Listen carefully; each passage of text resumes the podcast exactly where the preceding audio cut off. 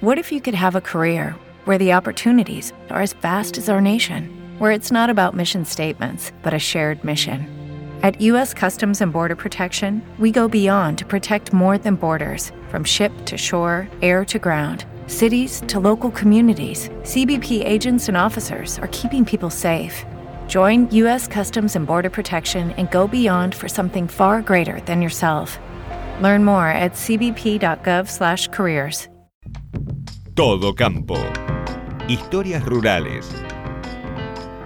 En su libro Cuentos gauchescos del Río de la Plata, Roberto Cunningham Graham, cuando describe el campo, naturalmente habla del indio.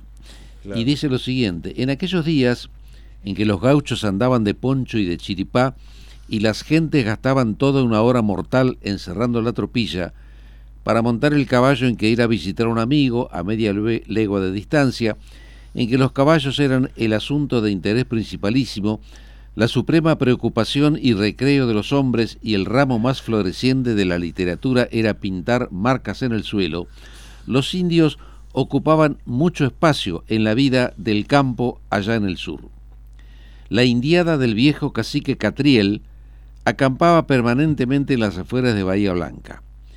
Vivían en paz con sus vecinos, manteniendo relaciones secretas con los indios bravos, los pampas, los ranqueles y tehuelches, y las demás tribus que tenían sus toldos en las salinas grandes o salpicados a lo largo de los collados al pie de los Andes, hasta el lago Nahuel Huapi y hasta Choel Choel. A veces estallaban como el rayo de entre una nube en los campos de adentro con la furia de un pampero que soplara el sur. Sus incursiones seguían siempre los mismos caminos, bien conocidos de los gauchos, que las distinguían con el nombre de malones. Unas veces entraban en la provincia de Buenos Aires, pasando cerca de la villa de Tapalqué, por el gran despoblado que se extiende de Romero Grande a Cabeza de Buey, o por el paso en la propia cumbre de la Sierra de la Ventana, llamada así por la extraña configuración de su apertura. Agrega el autor, alrededor de las tribus indias flotaba una atmósfera de leyenda y de terror. Cuando invadían las grandes estancias del sur, cabalgaban todos, con excepción de los jefes, en cueros de carnero y muchas veces en pelo. Llevaban una lanza de tacuara de 5 a 6 varas de largo, con una tijera de trasquilar en la punta, adherida al asta, al asta con una cola de buey, u otra huasca que dejaban secar y que se endurecía como el hierro, reteniendo contra la hoja un mechón de crin que se dijera de un pericráneo humano.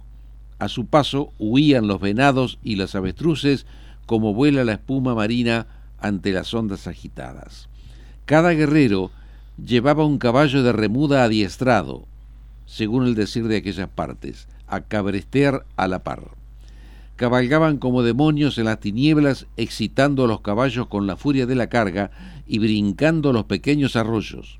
Los caballos escarceaban en los pedregales como cabras, deslizándose por entre los pajonales con ruido de cañas pisoteadas. Los jinetes se golpeaban la boca con las manos al lanzar sus alaridos prolongados y aterradores. Cada jinete cabalgaba en su crédito, o sea, el caballo favorito. Envueltos al cinto llevaba dos o tres pares de boleadoras, las bolas grandes pendían a la izquierda y la bola pequeña o manija a la derecha, descansando sobre el cuadril. Todos tenían cuchillos largos o espadas recortadas para mayor comodidad al largo de un sable bayoneta. Si tenían silla, los llevaban metidos entre la cincha y la carona, y si no, atados al talle desnudo con fajas angostas de lana tejida por sus mujeres en las tolderías de extraños dibujos concéntricos y estirados. Iban todos embadurnados de grasa de avestruz. Nunca se pintaban.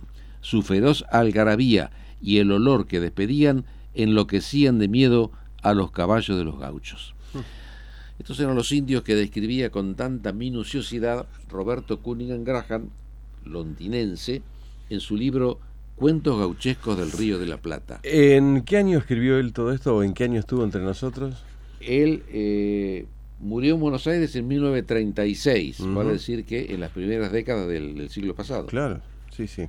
¿Con, qué, eh, ¿Con qué capacidad describía eh, un, escenario absolutamente extraño para él. Sí, eh, además, este, qué buen aporte a lo que es la historia de nuestra región. Sí, sí. Porque um, podemos saber por, ya por los libros tradicionales de historia, pero esta es una referencia muy particular, como por ejemplo, cómo estaba vestido el gaucho. Él dice con chiripá, poncho y chiripá, ¿no?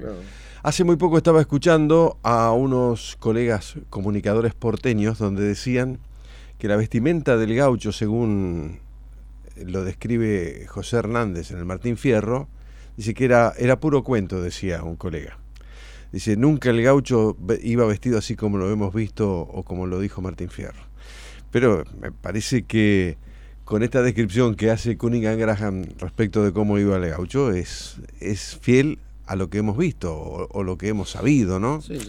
Eh, a veces ponerse a discutir estas cuestiones históricas fuera del contexto histórico en que ocurrieron siempre lleva a controversias, como pasa en tantos otros niveles en estos últimos tiempos, ¿no? Gente que se pone a repasar la historia y desconoce muy poco de ella. Totalmente. Entonces me parece muy valioso el, aporte que hace Cunningham Graham. Y, menciona con frecuencia Bahía, Sierra de la Ventana, toda esta zona, ¿no? Sí, sí.